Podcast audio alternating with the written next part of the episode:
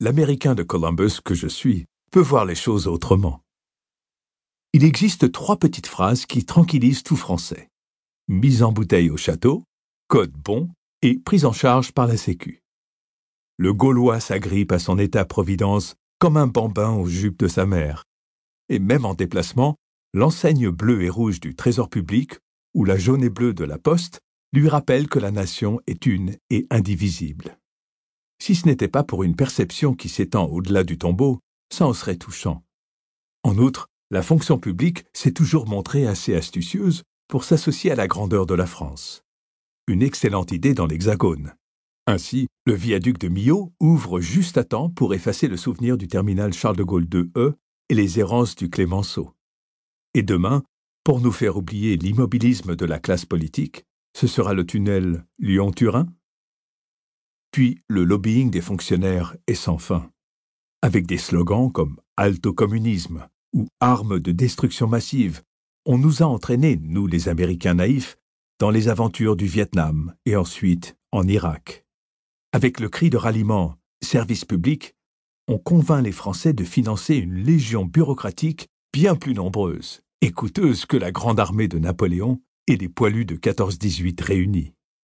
Heureusement, les courageux élus de votre pays se fixent pour objectif de dégraisser la fonction publique, comme l'obèse songe à faire un régime demain. En vérité, il est plus facile de donner un carton rouge à l'OM au stade Vélodrome que de réduire le nombre de serviteurs de l'État.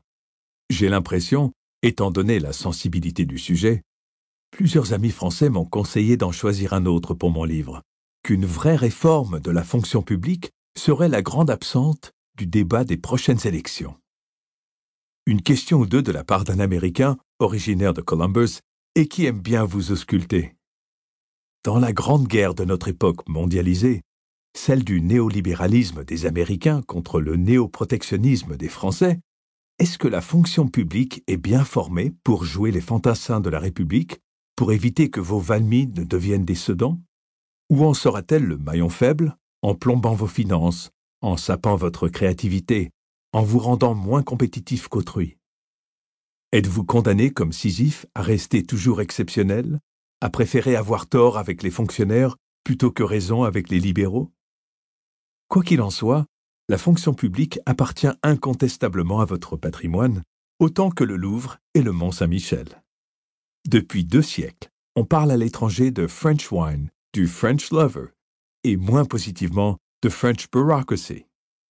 Vous avez même enrichi le vocabulaire anglo-saxon avec ce mot, bureaucracy, l'un des deux grands cadeaux de la civilisation française du XVIIIe siècle, l'autre étant bien entendu sadism.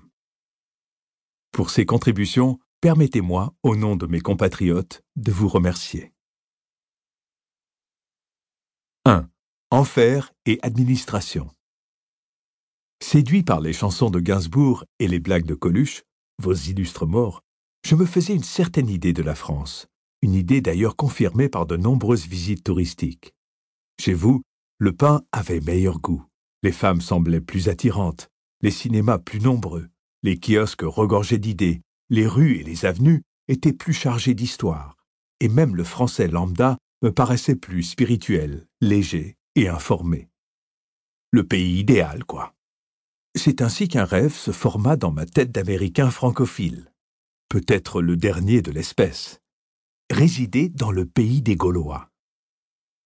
Pour qu'un jour, mon employeur, Newsweek, accepte de me muter à Paris, je me suis fait correspondant de guerre, sans jamais refuser un conflit. Résultat, on m'a tiré dessus en Bosnie, on a tenté de me kidnapper au Liban, on m'a lancé des pierres en Palestine, on m'a envoyé des obus sur la tête en Irak, et heureusement, on m'a toujours raté. Tout cela pour vivre en France. J'enviais ces Français de souche qui y habitaient par la seule justification de leur naissance.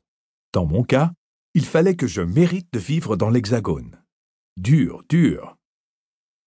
Mais cela valait la peine, car je me voyais un jour installé dans un quartier rive gauche de la capitale.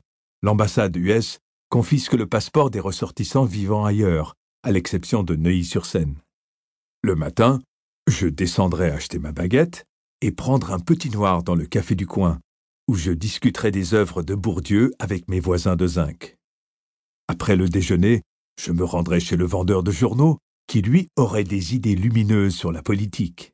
Puis ce serait un verre avec une copine du genre bas bleu romancière manquée au café de Flore.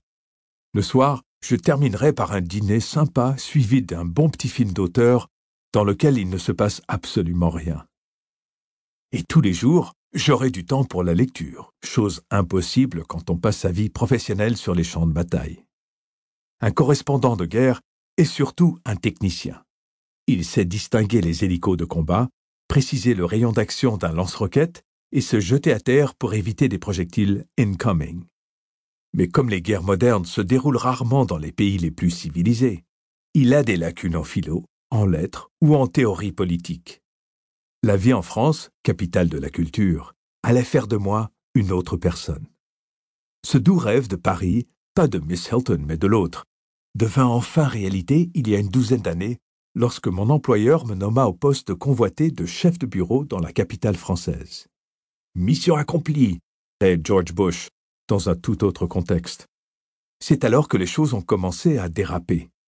Après quelques mois dans l'Hexagone, je me rendis compte que mon travail de journaliste passait au deuxième plan, un hobby, et je compris pourquoi les Français sont les premiers utilisateurs en Europe d'antidépresseurs. Être en règle avec vos bureaucrates et le rester rend dingue. Je saisis aussi pourquoi, dans l'Hexagone, on travaille moins de 1450 heures par an, contre 1860 chez nous, pour vouer son temps libre aux problèmes administratifs, ce que je me refusais à faire. C'est vrai qu'un ressortissant de Columbus dans l'Ohio est allergique à la vie administrative à la française. Nous ne pigeons pas pourquoi il faut justifier de son adresse ou prouver son identité. En plus, nous, les Américains, sommes nuls quand il faut construire un dossier administratif, un exercice dans lequel les Français excellent. À Columbus, après avoir payé les factures, on les jette à la poubelle. Le seul document qui compte, c'est le permis de conduire que tout le monde acquiert à l'âge de 16 ans et sans lequel il est impossible de vivre dans mon pays. Seuls les malades mentaux et les New-Yorkais n'ont pas. La France, et ce que Luigi Barzini appelait sa bureaucratie tentaculaire, me bluffait. Allez, une confession. Pendant les années 90, j'ai fini par vivre ici comme un sans-papier, tout simplement. Mon horreur de votre paperasse était telle que je préférais exister officieusement plutôt que de passer des journées et des heures à me régulariser. Habiter en France comme sans-papier n'est pas si difficile, à condition de ne pas avoir la peau trop foncée ou les yeux bridés. Je me fichais des formalités. J'ai pu pratiquer le journalisme pour Newsweek sans titre de séjour et sans carte de presse qui n'existe pas chez nous non plus. Car si vous téléphonez à un homme politique en France, il ne se soucie que du tirage de votre publication. Certes, il fallait parfois que je réalise de petites prouesses. Pour acheter une voiture, par exemple, il convenait de fournir à la préfecture une lettre pour donner la date de ma dernière entrée en France. Mais EDF se contentait d'un contrat de location et France Télécom me faisait confiance si j'avais un contrat EDF. Quant à votre état-providence, je vivais en parallèle, sans en profiter bien sûr, et sans compte bancaire. Tout allait à peu près bien pendant cette période où, comme l'abbé Sieyès, j'ai vécu. L'idylle se termina quand, il y a cinq ans, j'ai décidé de me mettre en règle. J'avais la cinquantaine bien entamée, et il était temps d'arrêter cette existence d'extraterrestre administratif au pays de la TIPP flottante. Je ne parlerai pas des problèmes bureaucratiques de l'immigration et des mille et une façons mises à disposition des employés d'une préfecture pour traiter des gens comme du bétail, parce qu'ils sont nés ailleurs et ont un accent. Ces pratiques indignes sont les mêmes dans bien des pays, y compris le mien, et son fameux calvaire de la Green Card, carte verte, et en cela la France n'a malheureusement rien d'exceptionnel. Depuis ce choix fatidique, tout a changé pour moi ma vie n'est plus qu'un petit enfer. Mon vrai nouveau métier en France, c'est d'être un administré parmi 60 millions d'autres. Je passe maintenant du temps à attendre au guichet, à remplir des formulaires et surtout, surtout, à me renseigner auprès des fonctionnaires, car votre bureaucratie est comme un sudoku géant. Un jour sans bureaucratie, c'est aussi rare qu'une photo officielle de Mitterrand sans livre à la main. Désormais, à chaque jour sa peine administrative. Dois-je me faire mensualiser ou pas? Me reste-t-il assez de ribes qui me filent entre les mains comme des billets de banque?